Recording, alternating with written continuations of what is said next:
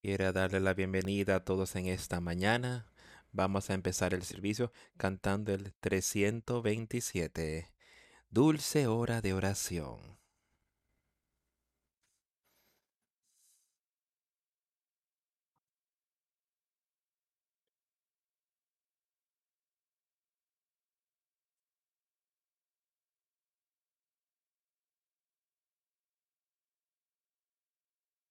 Dulce hora de oración. Dulce hora de oración que me llama para sacarme de un mundo de preocupación y me lleva ante el trono de mi Padre, haciendo de conocer mis deseos. En tiempos de desesperación y de dolor, mi alma a menudo ha encontrado alivio. Y así escapé del engaño del tentador.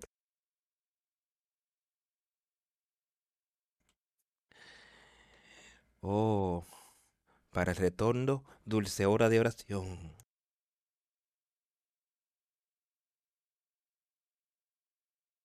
Dulce hora de oración, dulce hora de oración.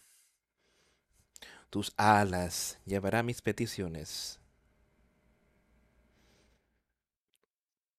A Él, cuya verdad y plenitud esperan para bendecir mi alma.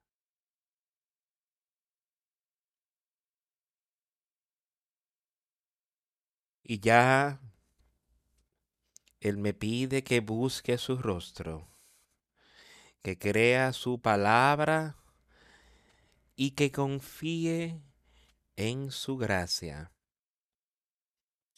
Yo pondré a sus pies toda tribulación y esperaré por ti, dulce oración. Dulce oración. Dulce oración. Que pueda en ti encontrar consolación hasta que desde la altura del monte yo vea mi hogar y emprenda mi vuelo hasta allá. Esta carne dejaré y yo ascenderé para alcanzar el premio eterno. Y cuando vaya en el aire, yo gritaré, adiós, adiós, dulce oración.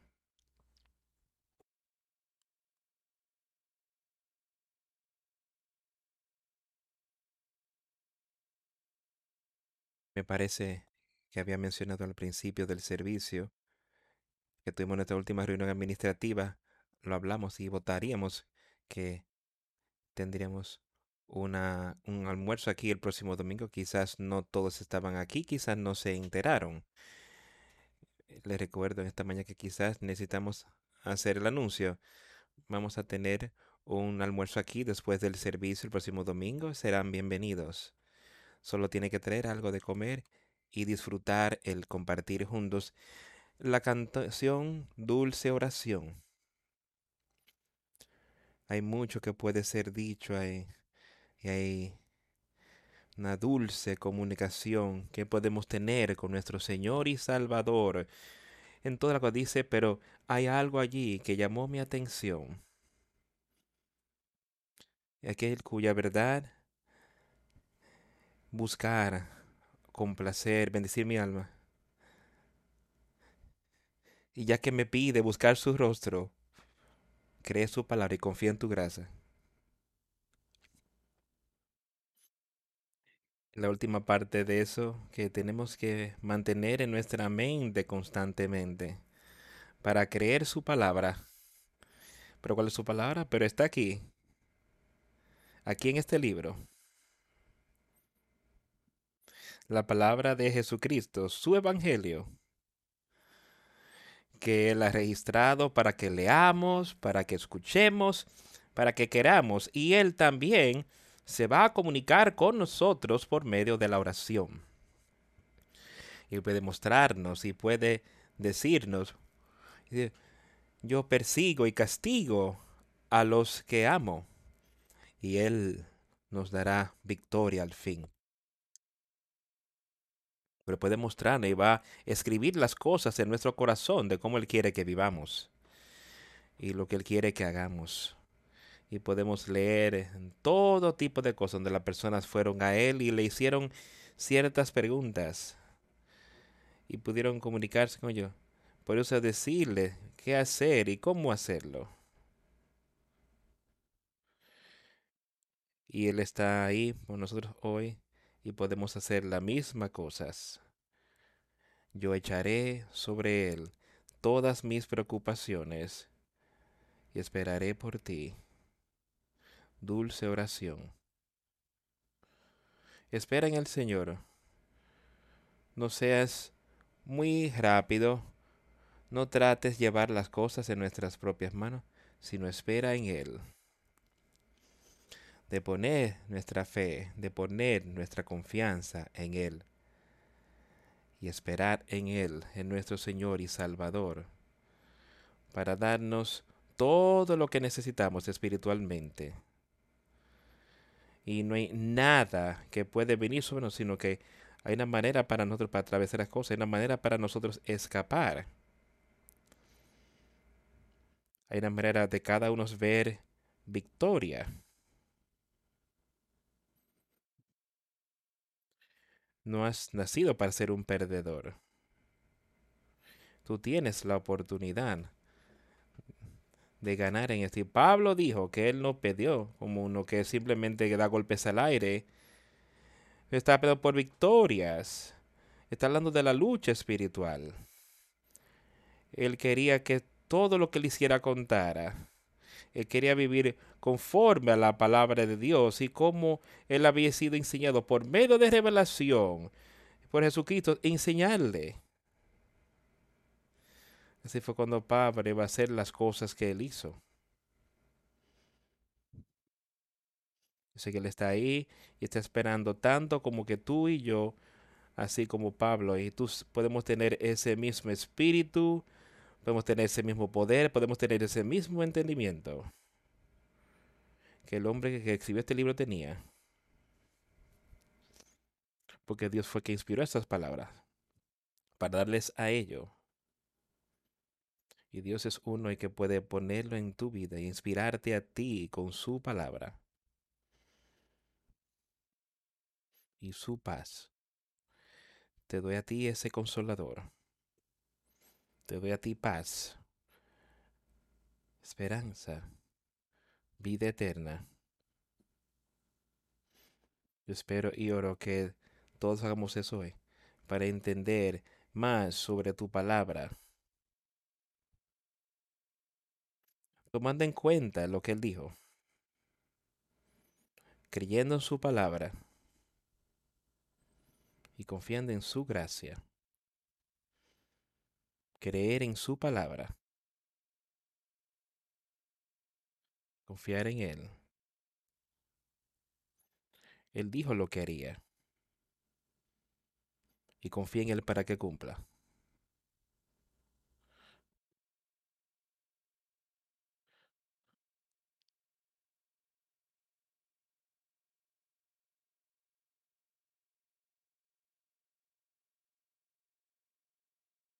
En esta mañana a Mateo, Este es el Sermón del Monte, capítulo 5 de Mateo. Una tremenda cantidad en estos próximos versículos aquí de él diciéndole a su pueblo mientras él estaba aquí en la, en la tierra, era un tiempo que él estaba ahí dándole información a las personas, le estaba diciendo cómo es que ellos necesitaban vivir sus vidas y lo que él haría por ellos. Vamos a empezar en el primer versículo, capítulo 5 de Mateo. Viendo la multitud, subió al monte, y sentándose vinieron a él sus discípulos, y abriendo su boca les enseñaba diciendo, Jesucristo visualizó estas cosas, póntelas en tu mente aquí. Y solo piensa aún en nuestra época de hoy, que estamos a punto de empezar a leer palabras que Jesucristo habló. Y vamos a tener algunas cosas que decir sobre lo que Él había dicho y dejar que Él nos dé el entendimiento de sus palabras aquí y de lo que Él estaba hablando mientras predicaba y le enseñaba a este grupo de personas. Pero aquí estaba Él parando quizá en este monte alto en un lugar donde el pueblo podía sentarse frente a él. Muy parecido a hoy que yo estoy aquí en este púlpito y puedo mirar y verlos a ustedes y ustedes a mí. Pero él estaba ahí predicando y enseñando las palabras que su padre le había dado. Y nosotros estaremos predicando y enseñando las palabras que Él nos dejó aquí para que pudiéramos leer y entender hoy reconociendo y sabiendo de que se trata de la palabra de Dios que Jesucristo habló y que lo podemos leer y entender hoy. Y yo debo creer en eso completamente. Bienaventurados los pobres en espíritu, porque de ellos es el reino de los cielos. Bienaventurados, dice aquí, los pobres en espíritu, en el espíritu mundano, pero ricos en el espíritu de Dios. Así es que yo lo veo, dice, porque de ellos es el reino de los cielos. Ese es el único pueblo que podrá heredar ese reino de los cielos. Son aquellos que han sido llenos del Espíritu Santo mientras estuvieron aquí en la tierra. Él dice, no hay ningún otro, no hay ninguno que entrará en ese reino del cual él está hablando, porque está manchado de pecado. ¿Cómo podemos tener eso quitado? Solo por medio de Jesucristo, nuestro Señor. ¿Cómo pueden ser nuestros pecados perdonados? Solo por Él. Cuán pobres y miserables somos en nosotros mismos. Y que podemos ver por la luz de Jesucristo. Y que entonces podemos ser ricos espiritualmente por su poder, por su gracia, no por nuestras obras, sino por su gracia. Bienaventurados los que lloran, porque ellos recibirán consolación. Y yo creo que ahí Él está hablando de llorar por nuestra condición de perdición, esa terrible condición en la que nos encontramos. Y que somos tan débiles y desellos sin Él. Pero cuando vemos esto y lloramos y entonces huimos a Jesucristo, Él está ahí para perdonarnos. Él está ahí para edificarnos. Él está ahí para alentarnos, para darnos ese espíritu justo. Bienaventurados los que lloran, porque ellos recibirán consolación aquellos que ven su triste condición y lloran por eso. Y ruegan por ayuda. Vengan a Jesucristo por ayuda. Ellos serán consolados. Él ha prometido esto. Estas son las palabras de Jesucristo. Ustedes recibirán consolación Bienaventurados los mansos, porque ellos recibirán la tierra por heredad. Otra vez, mansos, viendo que quiénes somos nosotros. Somos nada. Y tenemos que depender totalmente en Dios el Padre. Jamás podemos tener un espíritu arrogante en nosotros. Debemos estar en una condición mansa, sola, mostrando que no tenemos nada en nosotros mismos, sino que lo tenemos todo por medio de Jesucristo, nuestro Señor y Salvador. Él dice, y ustedes recibirán la tierra por heredar. ¿De qué está hablando él aquí? Heredar la tierra. Habrá un periodo de mil años en el cual los justos heredarán esta tierra, serán traídos de regreso a la tierra, a estar aquí con Jesucristo por un periodo de mil años. Y esta tierra no será como lo es ahora, será un buen lugar para estar, no habrá pecado en esta tierra en ese momento. Estaremos aquí en una condición salvífica con Jesucristo. Yo no sé a dónde iré, pero yo sé que será algo bueno, es un buen lugar. Y yo creo que todos seremos uno, juntos con Jesucristo. Él dice, aquellos que son mansos y tienen todas estas otros, otros atributos serán los justos. Dice, ellos heredarán la tierra, estarán aquí por mil años en esa maravillosa condición. Bienaventurados los que tienen hambre y sed de justicia, porque ellos serán saciados. Quiero que pienses en ese momento. ¿Qué es lo que él acaba de decir? ¿Qué fue lo que dijo Jesús? Bienaventurados aquellos que tienen hambre y sed de justicia. Ellos serán saciados. En otros lugares en la Biblia, Él dice, no pienses en las cosas de este mundo. Porque Dios hace todas las demás cosas que son hermosas aquí en la tierra. Él dice, Él no te dará más a ti lo que le está diciendo aquí es, bienaventurado aquellos que tienen hambre y sed de justicia, porque eso es primero en nuestra mente, en nuestro corazón, eso es lo primero y antes que nada para el justo, de que ellos están poniendo eso por delante de todo, que tienen hambre y buscan justicia. Ellos no vinieron aquí ya que recibieron ese espíritu, ahora dicen, bueno, yo simplemente voy a vivir como el mundo. No, para nada ellos han recibido ese espíritu, tienen eso, vienen paz bendita en ellos, tienen a ese consolador en ellos y ahora tienen hambre y tienen sed, están buscando cómo yo puedo vivir una vida justa como Dios lo hizo en Cristo Jesús cuando Él estuvo aquí en la tierra. Y no serán tus obras lo que las, sino que tú dejarás que el Espíritu Santo en ti, que sea capaz de hacer esto, tú estarás buscando la voluntad de ese espíritu en ti en vez del espíritu de la carne. Tienen hambre, tienen sed de justicia, no de las cosas de este mundo, sino de las cosas de justicia. Porque ellos serán saciados con justicia no con las cosas del mundo, sino con justicia. Bienaventurados los misericordiosos, porque ellos alcanzarán misericordia. Sé misericordioso con todas las personas de la humanidad.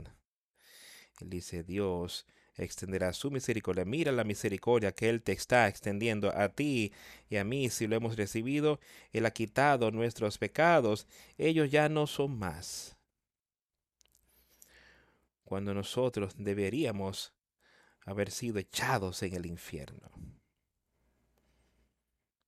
Por la sangre de Jesucristo y por el amor y la misericordia de Dios. Puedes tener esa paz, puedes tener justicia en ti. Bienaventurados los de limpio corazón, porque ellos verán a Dios. Pregúntate, ¿cómo yo puedo ser puro de corazón? Todas estas cosas vienen de un lugar, de Jesucristo. ¿Cómo tú puedes tener un corazón limpio? Cuando vinimos aquí con un corazón impío, malvado. Ese nuevo nacimiento, ese nacimiento del no entendió Nicodemo para nada. Creyendo estas palabras, confiando en su gracia, creer su palabra y confiar en su gracia. Es eso de lo que él está hablando ahora mismo. Te estoy diciendo estas cosas, dice la cree en ellas. Venturad los de limpio corazón, porque ellos verán a Dios. ¿Quieres estar delante de Él hoy? En tu condición, la condición en la que tú estás ahora mismo, ¿tú quieres estar delante de Dios? Y deja que Él te juzgue. Bienaventurados los de limpio corazón, porque ellos verán a Dios. ¿Dónde está tu corazón hoy? ¿Está lleno de las cosas del mundo? ¿Está lleno de odio? ¿Está lleno de avaricia? ¿Está lleno de lujuria? Esas cosas no están en ese corazón limpio. Ese corazón que ha sido hecho nuevo tendrá todo, todo eso le será quitado y podrá vencerlo. Bienaventurados son los pacificadores, porque ellos serán llamados hijos de Dios. Bienaventurados los pacificadores y amigos, Él está hablando de ser los pacificadores con Dios logrando la paz espiritualmente, porque recuerda, cuando llegamos aquí, estamos en contra de Dios, vinimos aquí en una condición perdida, vinimos aquí en una condición deshecha. Entonces estamos mal con Él. Entonces, hay una manera de la que tenemos que ir a Él y hacer la paz con Dios el Padre. Y eso solamente puede ser hecho con Jesucristo. Dice, bienaventurados son los pacificadores, porque ellos serán llamados los hijos de Dios. Hablamos de esto muy a menudo, de que cuando recibimos este nuevo espíritu, que nos convertimos en hijos de Dios, que podemos heredar el reino de Dios. Ahora estamos ahí con Jesús. Es Jesús, el Hijo de Dios. Y Él nos está diciendo de cómo eso sucede. Es logrando la paz con Dios por medio de su Hijo Jesucristo. Porque ellos serán llamados los hijos de Dios. ¿Es ahí donde tú estás hoy o sigues caminando en pecado? Bienaventurados los que padecen persecución por causa de la justicia, porque de ellos es el reino de los cielos.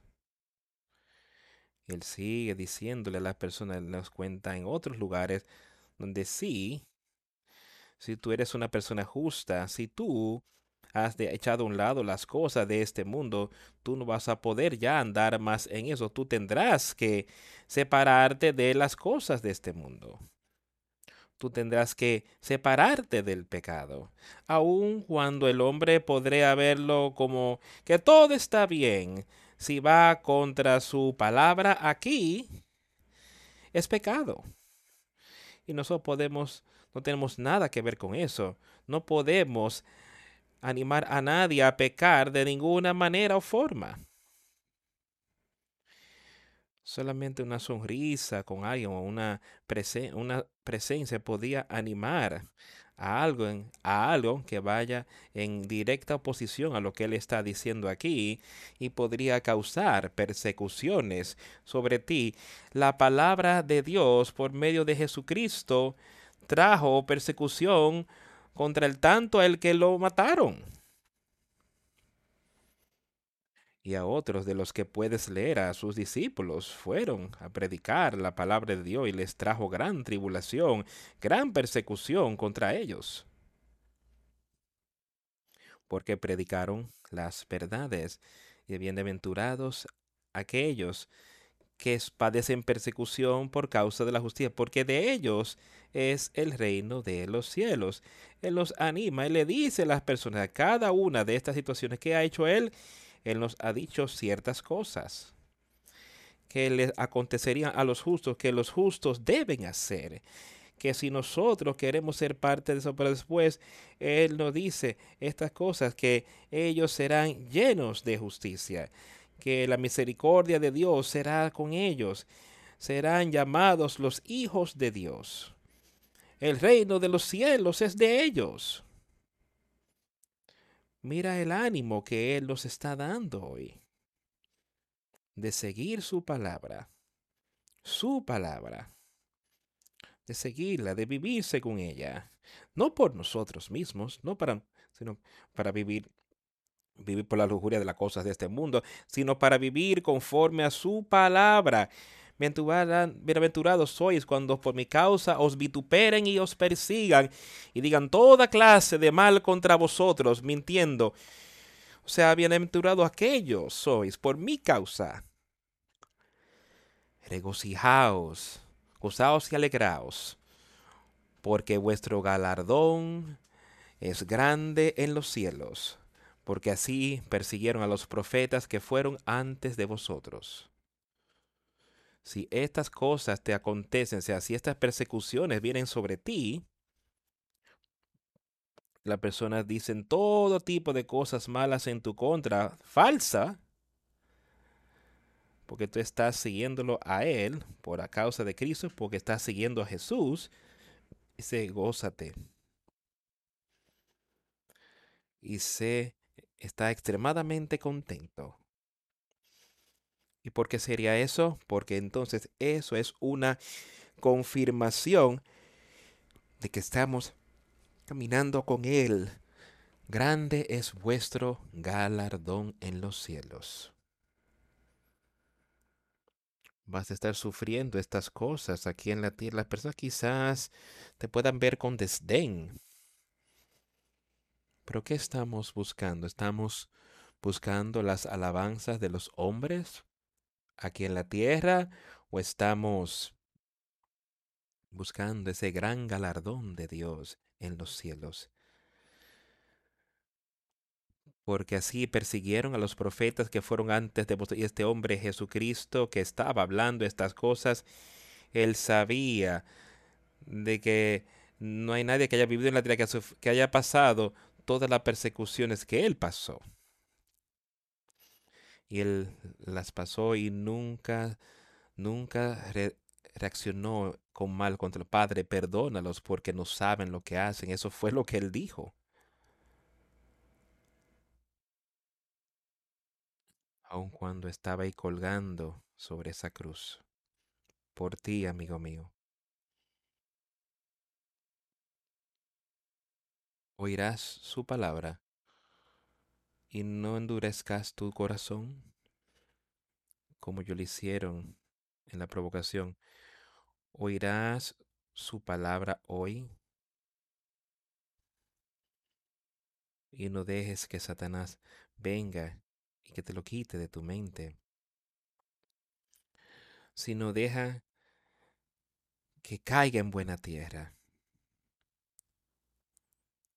para que pueda producir buen fruto en ti, fruto espiritual.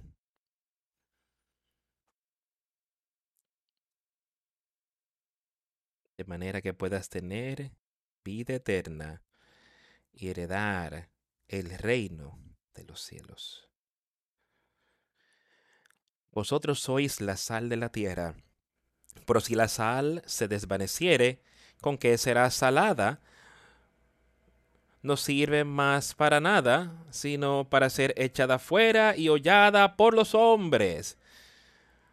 Vosotros sois la luz del mundo, una ciudad asentada sobre un monte no se puede esconder. Sois la sal de la tierra. de la tierra.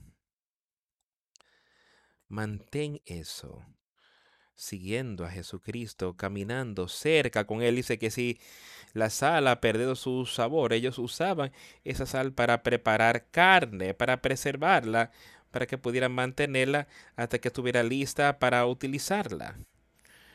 Ese espíritu del Señor es lo que nos hace la sal de la tierra y preservará tu espíritu siempre que quiere que Él esté ahí.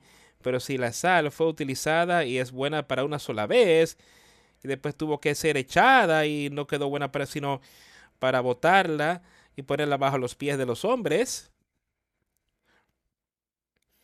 pero era buena para preservar esa carne siempre por el tiempo que era necesario. Ese espíritu de Dios está ahí para preservar tu espíritu. Siempre que tú quieres que esté ahí, Él estará ahí y Él será contigo. No dejes que Satanás te engañe. No dejes que Él trate de derribarte y quitarte. Vosotros sois la luz del mundo. Ese Espíritu Santo debería estar brillando. Es la luz del mundo. El mundo está, está en tinieblas, el mundo está en iniquidad. Y cuando miramos a nuestro alrededor, estamos viviendo en un mundo, una generación tan malvada, tan adúltera. En donde sea que vas, hay pecado por doquier. donde puedes ver la luz. Hay un lugar en el cual esa luz brilla fuerte, ese es en Jesucristo. Y hay otro lugar donde esta luz brilla y eso es Y donde Él ha dado ese nuevo nacimiento, esta luz está brillando y dice, tú eres la luz del mundo, tú eres la luz que el mundo puede ver, así Él puede ver lo que Él ha hecho en ti y que le dé a Dios el honor y la gloria por ello. Una ciudad que está asentada sobre un monte no se puede ocultar. Y si ese espíritu está creciendo en ti, si es predominante en tu vida, si es tanto así que las personas ven que hay algo diferente en tu vida y él no está él o ella no está caminando con la lujuria de las cosas de este mundo y las cosas de este mundo, sino que andan en justicia. De eso es que él está hablando aquí hace un poco. Que Jesús dijo, ahora que tú eres la luz del mundo, una ciudad que está asentada sobre un monte no se puede esconder. Tú quieres que esa luz brille, tú quieres que otros puedan ver. Y para ellos para tener lo mismo. Si tan solo te buscan a ti, ni, los, ni se enciende una luz y se pone debajo de un almud, sino sobre el candelero y alumbra a todos los que están en la casa. Dios nos da esa luz. Ahora, ¿qué vamos a hacer con ella? Ustedes no toman esa luz. Si entran a una habitación en nuestro día, enteraríamos si prendemos un interruptor donde hay una luz, una lámpara o hay algo. Cuando cortamos eso, lo cortamos para que todas las personas puedan ver. Muchas veces tú quizás vas al hogar de alguien y podías sentarte y vendrán y te vamos a prender una luz para que podamos ver y cortan una luz. Y ahora hay luz en esa habitación y puedes ver todo lo que está dentro y pueden verse unos a otros y pueden comunicarse uno con el otro porque esa luz la ha iluminado. Y eso es de lo que él está hablando para nosotros espiritualmente. Dice Neil Hombre, cierren un candelero y lo ponen debajo, descendiendo luz se pone debajo de un almud. Dios no te dio esa luz, ese nuevo espíritu, para cubrirlo y no hacer nada con él, sino porque otros no lo podrían ver entonces. Él te dio esa luz para que ahora pueda iluminar y que tú también puedas entonces comunicarte con otros y otros puedan ver. Así como tú vas a entrar ahí, prender esa luz y decir, vamos a tener algo de luz. Yo a personas decir esto, vamos a prender la luz para que pueda estar iluminado aquí. Vamos a cortar la luz, se dice el dicho. Esa luz espiritual que está en ti, ¿tú la quieres? Vamos a aprender esa luz para que pueda haber luz espiritual, de manera que tú puedas entender, que puedas ver y que puedas crecer espiritualmente y ayudar a alguien en su travesía. Así alumbre vuestra luz delante de los hombres. Exactamente lo que acabamos de decir. Acabo de decir esto básicamente que puedan ver tus buenas obras y dar gloria a tu Padre que está en los cielos. No date de gloria por tus buenas obras, porque déjame decirte algo. Una persona justa traerá, producirá buenos frutos, buenas obras. Tú puedes quizás de puedes tratar de decir, bueno, todo tipo de cosas contra ella, pero su palabra, escucha lo que él dice, deja así alumbre vuestra luz delante de los hombres para que vean vuestras buenas obras. son obras malas y son obras pecaminosas en ti, no son de Dios, sino que es pecado, es de Satanás. Sino que den gloria a vuestro Padre. Así es que tú puedes hacer esas obras, no por ti mismo. Estas son las palabras de Jesucristo. ¿Tú lo crees? Así alumbre vuestra luz delante de los hombres. ¿De qué él está hablando aquí? Deja que tu luz, deja que tus obras, las cosas que tú haces, las cosas que dicen, tus palabras, a dónde vas, cómo te vistes y todo lo que haces, Así alumbre vuestra luz delante de los hombres para que vean vuestras buenas obras y glorifiquen a vuestro Padre que está en los cielos. Ahora, las únicas personas que pueden tener las obras en esa luz, deja que esa luz brille. Esa es la luz del Espíritu Santo. Sin eso, tú estás haciendo una obra que no es justa y que no brillará y que no serán buenas obras pero tienes la oportunidad para que eso pase. Vosotros sois la luz del mundo en una ciudad que está, que está sobre un monte, no se puede esconder. Quiero que escuches eso una vez más. Así alumbre vuestra luz delante de los hombres para que vean vuestras buenas obras. Las obras de Jesucristo en ti y glorifiquen a vuestro Padre que está en los cielos. No penséis que he venido para abrogar la ley o a los profetas. No he venido para abrogar, sino para cumplir. Porque de cierto os digo que hasta que pasen el cielo y la tierra, ni una juta, ni una tilde pasará de la ley, hasta que todo se haya cumplido. De manera que de manera que cualquiera que quebrante uno de estos mandamientos muy pequeños y así enseña a los hombres muy pequeños será llamado en el reino de los cielos. Mas cualquiera que los haga y los enseñe, éste será llamado grande en el reino de los cielos.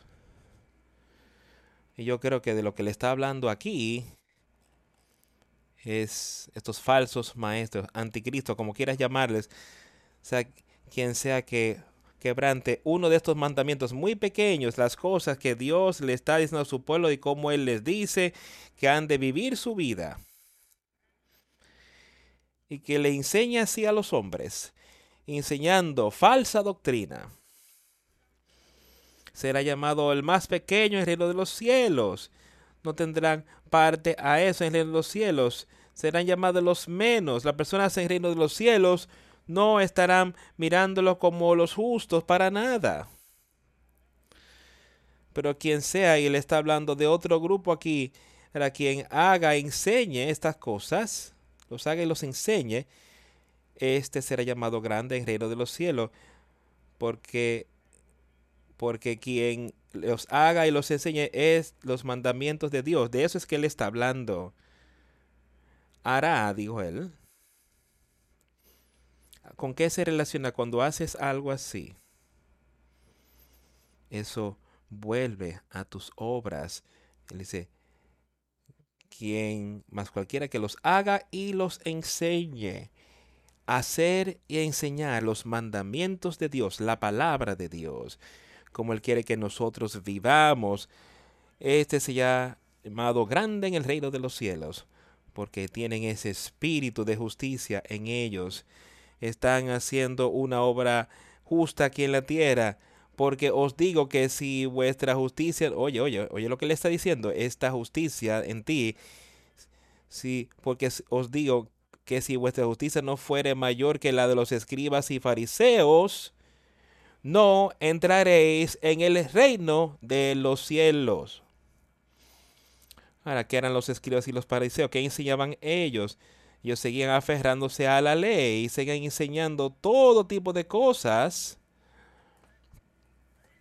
que ellos le habían agregado a la ley, le habían agregado a las cosas que Dios le había dado y le había dicho a las personas de cómo vivir cuando Moisés y aún antes que eso. Pero estas personas en sus maneras justos en sí mismos habían cambiado la palabra y habían enseñado todo tipo de leyes y cosas que debes hacer para complacerlos a ellos. Y esto es lo que le está diciendo, que tu justicia debe ser mayor, debe exceder la justicia de los escribas y los fariseos, que eran justos en sí mismos, en sus propias maneras. La persona de la que él ha estado hablando aquí, de la que ha estado hablando siendo bendecidas, son aquellas que son justos porque han tenido ese nuevo nacimiento bienaventurados aquellos que tienen hambre y sed de justicia, porque ellos serán saciados. Esos son de los que Él está hablando aquí, porque os digo que al menos que vuestra justicia sea mayor que la justicia de los fariseos y los escribas, ustedes en ningún caso, en ningún caso, dice Él, entrarán en el reino de los cielos. ¿Qué es lo que está en ti hoy? es ese espíritu justo, está en ti hoy y creciendo, está iluminando, es una luz ahí que las personas pueden ver cuál, qué son tus obras hoy, lo que estás haciendo.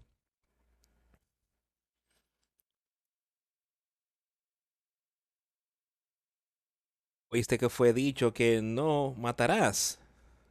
Y de los antiguos, y cualquiera que matare será culpable de juicio. Ahora, él va hablar sobre algunas de las cosas ahí de lo que él le está diciendo a las personas que hagan. Pero yo os digo que cualquiera que se enoje contra su hermano será culpable de juicio, y cualquiera que diga necio a su hermano será culpable ante el concilio, y cualquiera que le diga fatuo quedará expuesto al infierno de fuego. Él está hablando de, mira eso, él está hablando de hermanos, está hablando de personas que afirman ser cristianos, que afirman conocer la verdad, pero él dice allí que quien diga necio, una persona justa, pero uno llamado una persona justa necia,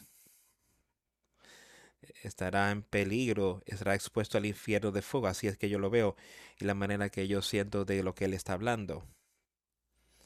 Pero jamás deberíamos decir que la obra de Dios aquí es una obra fatua, necia. Pero más vale que estemos seguros de que estamos alineados con Él y no algo que el hombre ha puesto y que el hombre ha dicho que está bien que hagamos esto. Él pone su estampa de aprobación, pero no es la estampa de la aprobación de Dios. Deja, por tanto, por tanto, si traes tu ofrenda al altar y allí te acuerdas de que tu hermano tiene algo contra ti, deja allí tu ofrenda delante del altar y anda.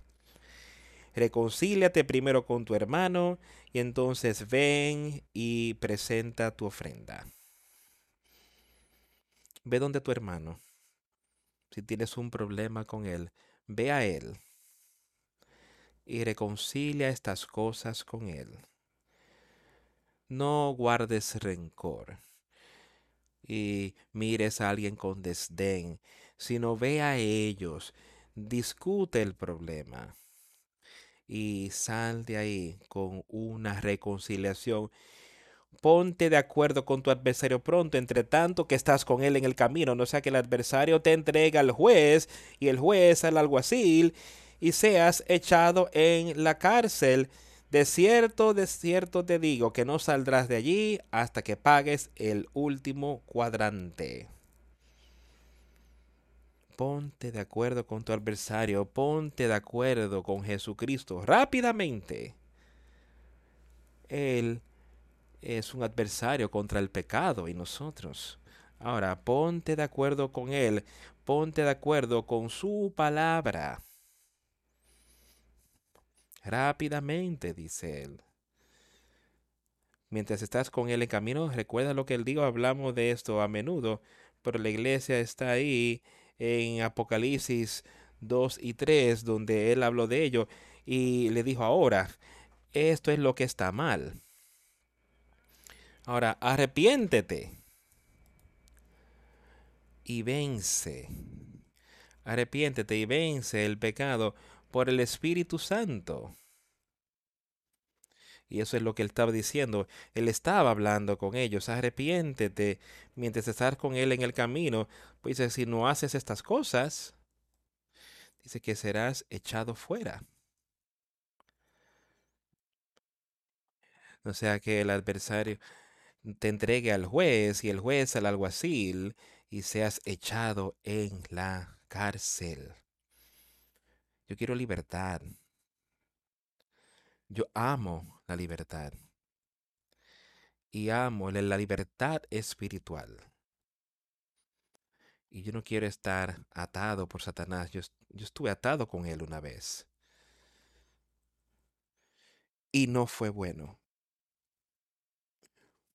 Él te ata y Él te tiene constantemente buscando cosas, pero nunca llegando a ningún gozo verdadero nunca satisfaciendo, dándote paz, porque tú eres un prisionero de Él y los está, Él te está llevando de una cosa a la otra, pero con la paz de Dios,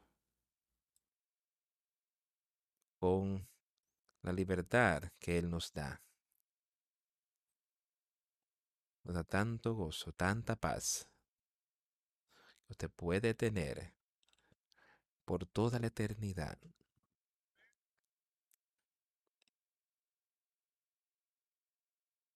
Oíste de cierto, de, oíste que fue dicho, no oíste que fue dicho de los antiguos, no cometerás adulterio. Pero yo os digo que cualquiera que mira a una mujer para codiciarla, ya adulteró con ella en su corazón. Ahora escucha estas cosas cuidadosamente. Hoy el adulterio está generalizado en este mundo, no en nosotros. Y hacer como él menciona en una de estas escrituras, que la fornicación ahí no debería ni siquiera ser mencionada entre nosotros. Pero él está hablando y, querido, estas cosas estaban ocurriendo Siempre desde el principio de los cielos, Cristo estuvo aquí advirtiendo a esta persona sobre el adulterio y la cosa seria que esto puede ser con personas aquí en la tierra. Él estaba advirtiéndole dos, hace dos mil años, lo vemos hoy, y pensando que esto es realmente malo y lo es, está generalizado. Yo sé que estaba ocurriendo en estos días, a los días antes de Cristo, puede leer cómo esto ocurrió en muchas áreas en la Biblia por lo que él está diciendo. Él está diciendo, a ti se te ha dicho, o estaba escrito en la ley de Moisés, no cometeráis adulterio. Personas no miran eso como algo como nada hoy en día. Y yo miro aquí y veo lo que ocurrió, lo que él dijo. Él dijo, pero yo os digo que cualquiera que mira a una mujer para codiciarla, ya adulteró con ella en su corazón. Él lo lleva un, pa, un paso atrás. Él dice, no solo el acto físico, sino que si tú miras a esa mujer, o esa mujer mira a ese hombre con lujuria en sus ojos, con esa lujuria en su mente, y dice, ya tú has hecho lo mismo, tú cometiste adulterio en tu corazón. Y cuando seguimos y vemos en nuestra tierra también de cómo la pornografía está destruyendo personas, y yo he escuchado que está en la comunidad cristiana, está muy grande entre la comunidad cristiana, la pornografía, y todo esto se remonta a cualquier involucrado en esto, no está haciendo nada más, sino que cometiendo adulterio bajo la palabra de Dios, bajo la palabra de Jesucristo. Le dice, si estás viendo esa mujer con lujuria, no estás haciendo nada, estás cometiendo adulterio en tu corazón. Amigos, no dejes que Satanás te engañe con estas cosas. Esta es la palabra de Jesucristo. Es su palabra. Y más vale que creamos y vivamos conforme a Él por tanto, si tu ojo derecho te es ocasión de caer, sácalo y échalo de ti, porque mejor te es que se pierda uno de tus miembros y no que todo tu cuerpo sea echado al infierno. Si, si tu mano derecha te es ocasión de, de caer, córtala y échala de ti, pues mejor te es que se pierda uno de tus miembros y no que tu cuerpo, todo tu cuerpo sea echado al infierno hablemos un poco de lo que acabamos de leer ahí. Él dice, no importa, piensa en tu ojo. Nosotros atesoramos nuestra vista, yo la atesoro. Yo quiero protegerlo y no dejar que nada me si algo está mal yo quiero tratar de averiguar lo que era de manera que yo pueda cuidar de ello lo más posible. Pero si ese ojo iba a destruir el cuerpo, el resto del cuerpo, porque ese ojo tenía algo terriblemente mal. Yo quisiera deshacerme de ese ojo. Me de ese ojo para que el resto del cuerpo pueda vivir. Ahora, eso es de lo que le está hablando. Veamos esa parte espiritual. Podría haber cosas que están tan cerca de nosotros aquí, naturalmente, que podría ser nuestra esposa, podría ser nuestro hijo, nuestra hija, nuestro empleo, nuestra casa, nuestro carro, nuestro bote, lo que pueda ser naturalmente. que estamos poniendo delante de, que está estorbando, está estorbándonos espiritualmente. Y si lo dejamos ahí y seguimos, seguimos haciéndolo, dejando que esto esté primero, entonces va a destruirnos espiritualmente.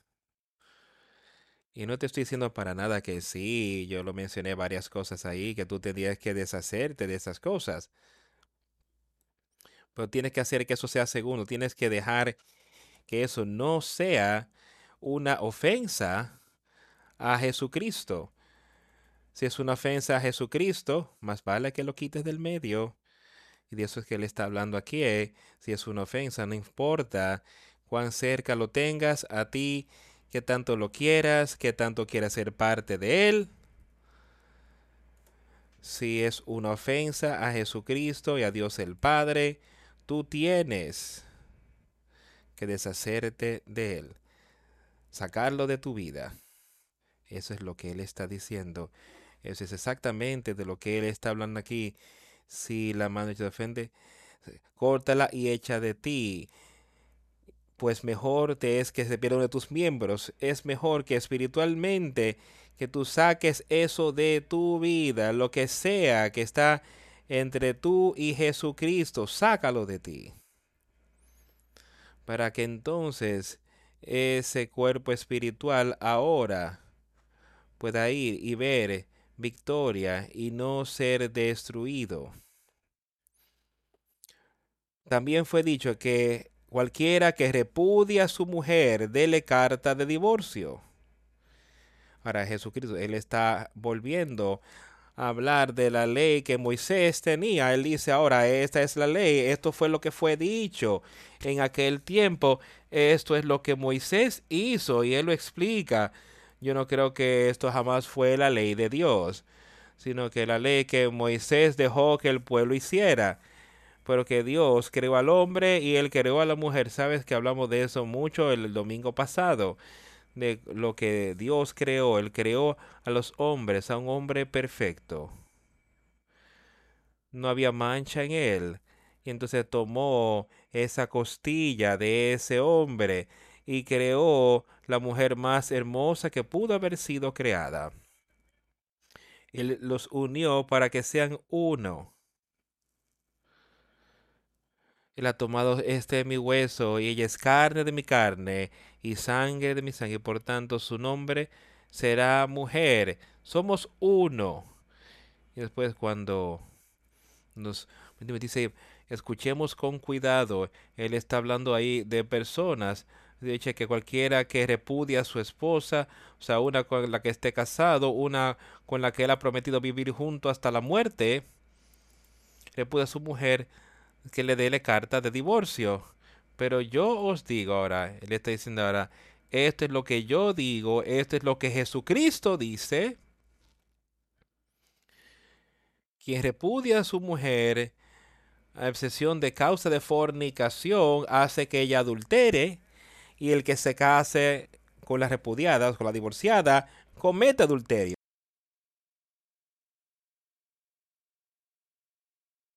Hay cosas ahí que las personas tomarán y lo cambian todo. Pero quiero que escuches con cuidado lo que le está diciendo. Pero yo os digo, ahora yo os digo, o sea, Jesucristo, no lo que dice Mike, que cualquiera que repudia a su esposa, excepción de la causa de fornicación, yo creo que eso es lo que le está diciendo ahí, y que solamente hay una razón real que puedes repudiar a tu esposa, que pudieras tenerla y divorciarla. Y eso es por adulterio o por inmoralidad sexual. Es como lo veríamos hoy. Y si la divorcia estás causando que ella que sí sale y se vuelve a casar para cometer adulterio. Así como yo lo veo, la manera en como yo lo leo.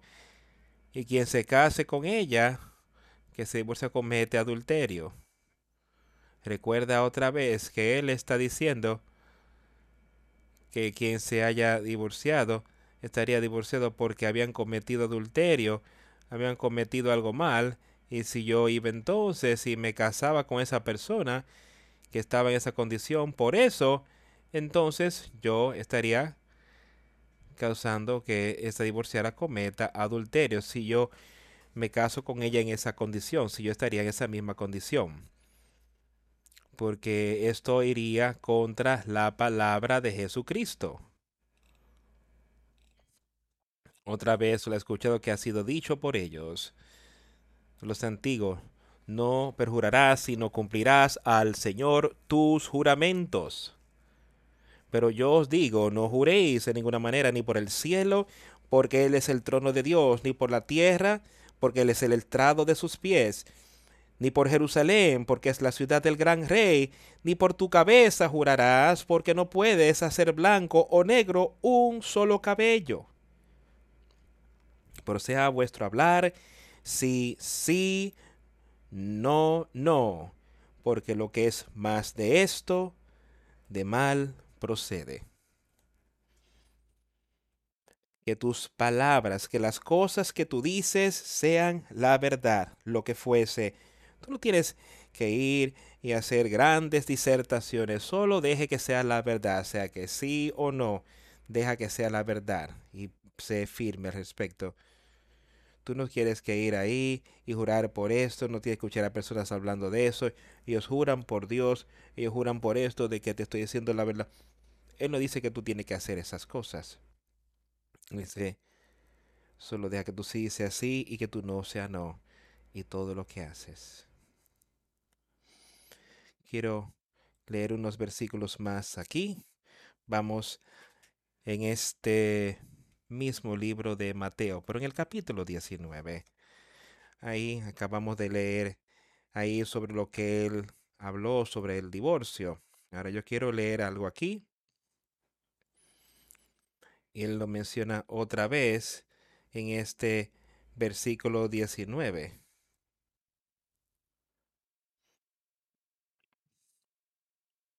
Vamos a empezar aquí. Él les está diciendo a personas, dándoles información. Empezando ahí en el versículo 3. Entonces vinieron a los fariseos tentándole, diciéndole, ¿es lícito al hombre repudiar a su mujer por cualquier causa? Ellos le gustaban las cosas que Moisés le había permitido que diera carta de divorcio y que se deshicieran de sus esposas. Y él respondiendo les dijo, ¿no habéis leído que el que los hizo al principio varón y hembra los hizo? Y dijo, por esto el hombre dejará padre y madre y se unirá a su mujer, y los dos serán una sola carne. ¿Recuerda lo que él dijo? Una carne. Esto se remonta.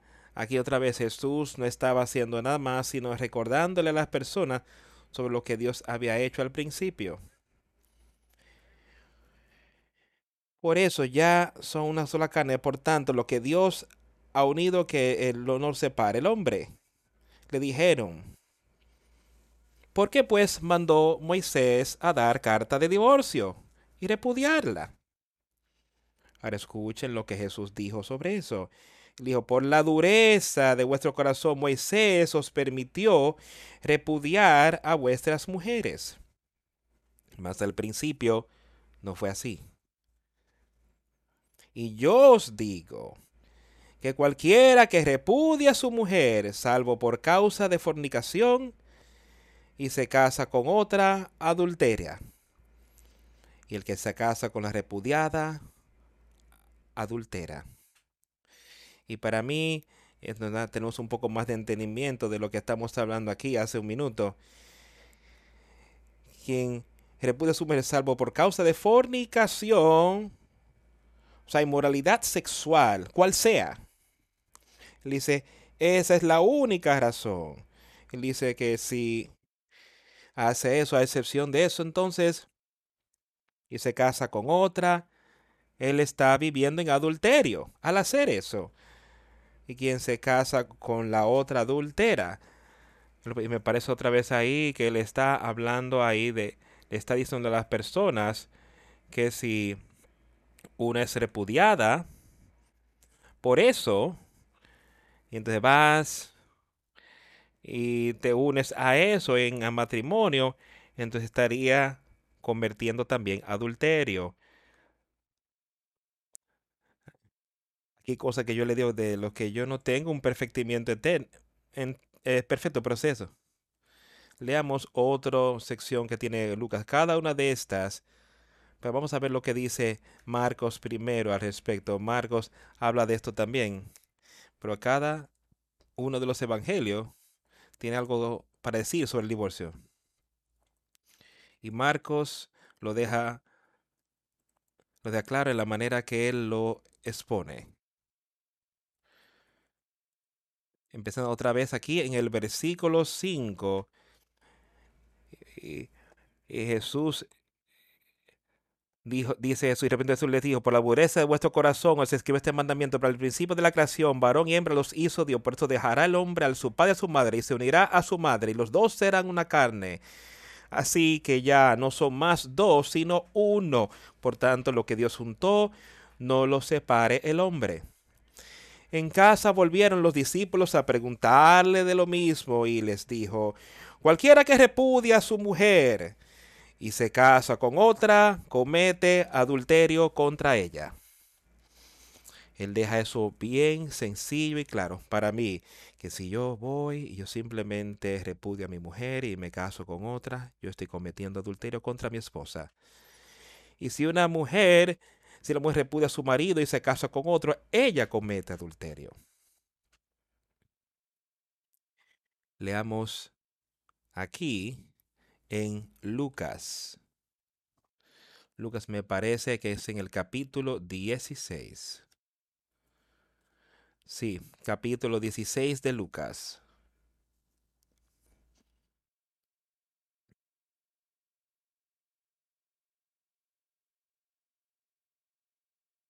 Empezando en el versículo 14. Y oían también todas estas cosas los fariseos que eran avaros y se burlaban de él. Entonces les dijo, vosotros sois los que os justificáis a vosotros mismos delante de los hombres, mas Dios conoce vuestros corazones porque lo que los hombres tienen por sublime delante de Dios es abominación. Me parece que el hombre ha tomado a una mujer que era de alta estima en los ojos de Dios cuando él creó el hombre y la mujer. Y ahora es de alta estima entre los hombres, pero el hombre ha denigrado el deber y el lugar de la mujer. Él dice ahí, ustedes, vosotros sois los que se justificáis a vosotros mismos delante de los hombres. Mas Dios conoce vuestros corazones porque lo que los hombres tienen por sublime delante de Dios es abominación. Dios creó a la mujer en su belleza y en su, y en su semejanza como Él la quería que ella fuera. Ella tenía un lugar aquí en la tierra, pero el hombre ha cambiado todas estas cosas. Y ahora la manera en la que los hombres ven a una mujer y la manera en la que ellos abusan el uso de la mujer es una abominación en los ojos de Dios, de manera que yo lo veo así es como Él lo ve aquí. La ley y los profetas eran hasta Juan. Desde entonces, desde entonces el reino de Dios es anunciado y todos se esfuerzan por entrar en él. Pero más fácil, pero más fácil es que pasen el cielo y la tierra que se frustre una tilde de la ley.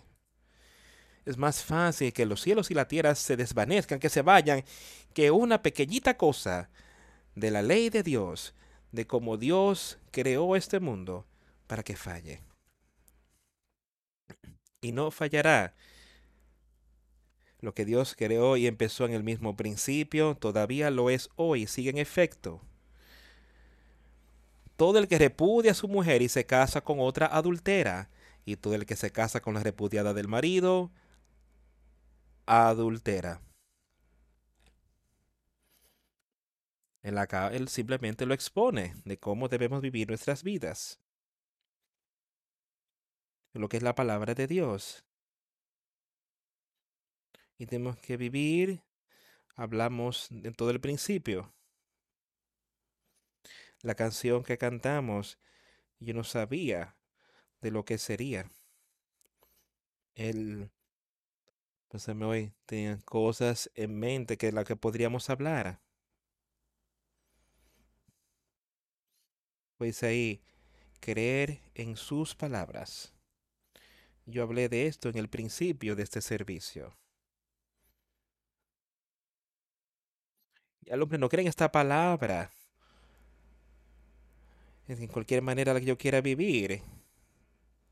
Y de nada la palabra de Dios. Y otra vez. Yo escuché algo recientemente.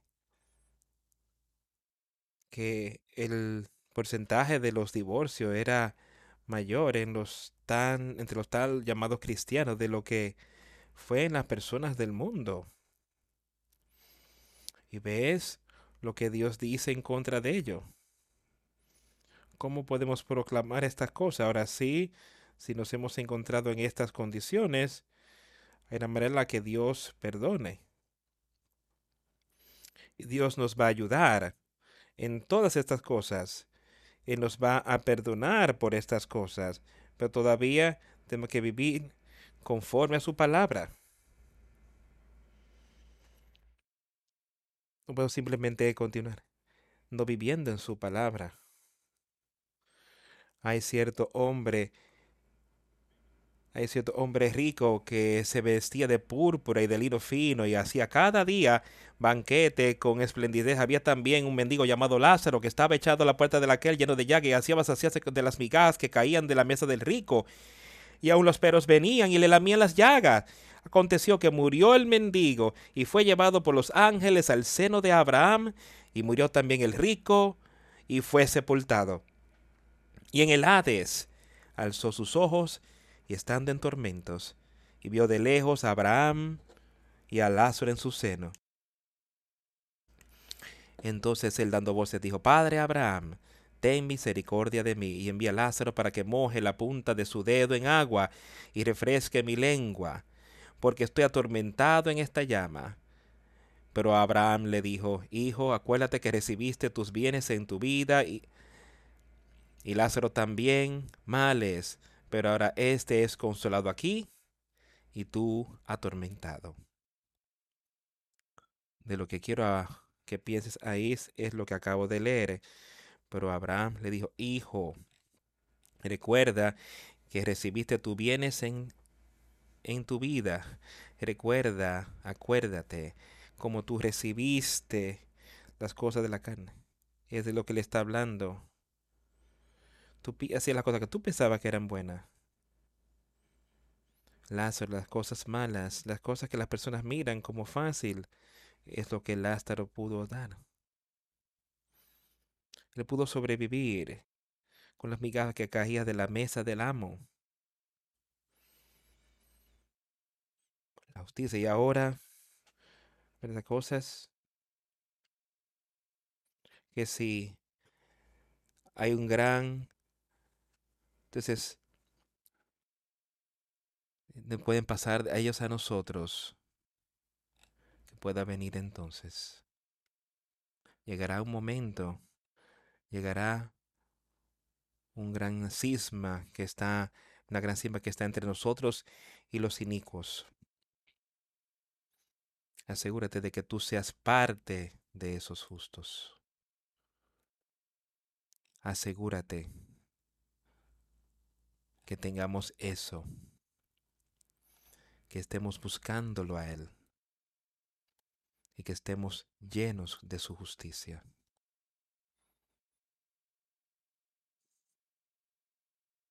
No seas parte de aquel que está mirando de que tú has recibido las cosas que tú has visto como buenas, pero Dios las veía como mal. Busca las cosas que el hombre busca como mal y mal es lo que buscan, pero Dios busca lo que es bueno. Los justos lo ven como algo bueno para su alma, lo que Dios busca. Pon tu confianza en Él. Cree en las palabras de Él. Y acepta su gracia.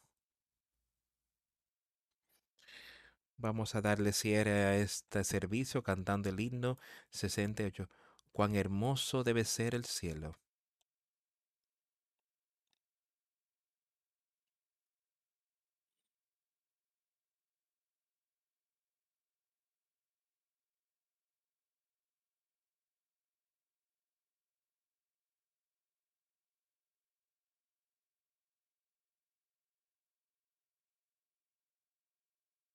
leemos de un cielo hermoso, preparado para los libres y los puros.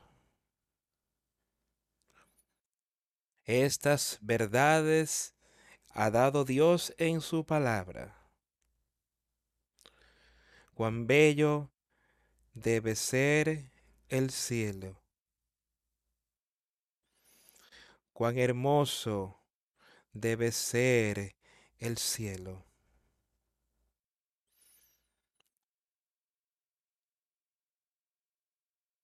Dulce hogar del contento y libre, un descanso para el cansado. Cuán hermoso debe ser el cielo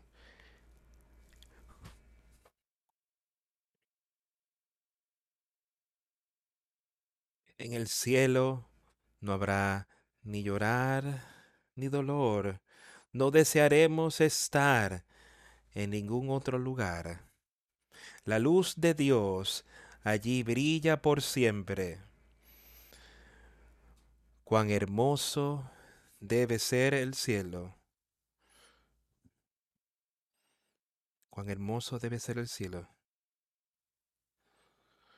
Cuán hermoso debe ser el cielo. Dulce hogar del contento y el libre. Un hogar para el cansado. Cuán hermoso debe ser el cielo. Anhelo ir a un bello cielo para estar allí con el contento y el libre. para pasar eras sin fin cantando. Cuán hermoso debe ser el cielo. Cuán hermoso debe ser el cielo. Un hogar dulce para el contento y el libre. Es su refugio para el cansado. Cuán hermoso debe ser el cielo. Los ángeles cantan con tanta dulzura.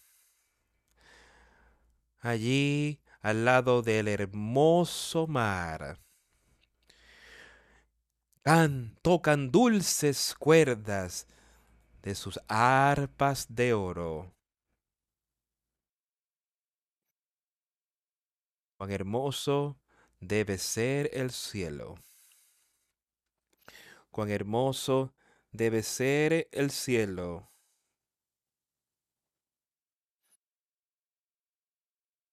Dulce hogar para el contento y libre. Un refugio de reposo para el cansado. Cuán hermoso debe ser el cielo. Anhelo ir a cielos para estar con el contento y el libre, para pasar eras sin fin cantando. Cuán hermoso debe ser el cielo. Tenemos esa oportunidad. No deje que Satanás te engañe. No deje que Satanás te engañe para que en, que caigas en nada que pueda animar a alguien contra tu palabra. No seas parte de Satanás. Y cualquier cosa que pueda animar, sé esa luz que está sobre esa colina, esa montaña que brilla para que otros puedan ver y que le den la gloria a Dios. Amén a eso. Oremos. A Dios, nuestro bendito Dios, por medio de tu Hijo Jesucristo, venimos a ti hoy. Primeramente, te damos gracias por lo que tú has hecho por nosotros. Te damos gracias por la oportunidad de conocerte a ti por tu Hijo Jesucristo. Gracias por lo que Él hizo aquí en la tierra.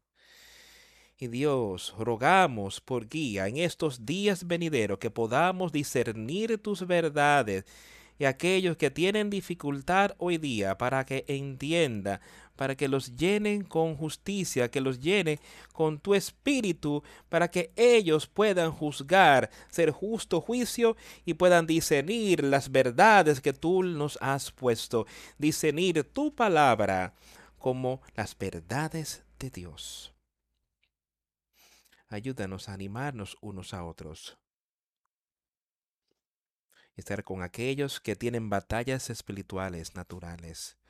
Ayúdalos a simplemente recurrir a ti espiritualmente, a recurrir a ti en cada cosa, sabiendo que tú estás ahí. Y si tan solo nos sometemos a ti, tú vencerás todas las cosas por nosotros. Pero estar llorando en espíritu, ese espíritu malvado que puede estar en el hombre, estar llorando por la debilidad de ese espíritu en el hombre, pero saber que tu espíritu, llorando la debilidad en la carne, sabiendo que el Espíritu de Dios puede vencer y es fuerte y está dispuesto para obrar con el que venga a ti. Dios, te rogamos que nos guías, que se haga tu voluntad y que tú nos muestres qué hacer con las cosas que tú nos has confiado, que podamos tener vida eterna contigo. En el nombre de Jesús oramos. Amén.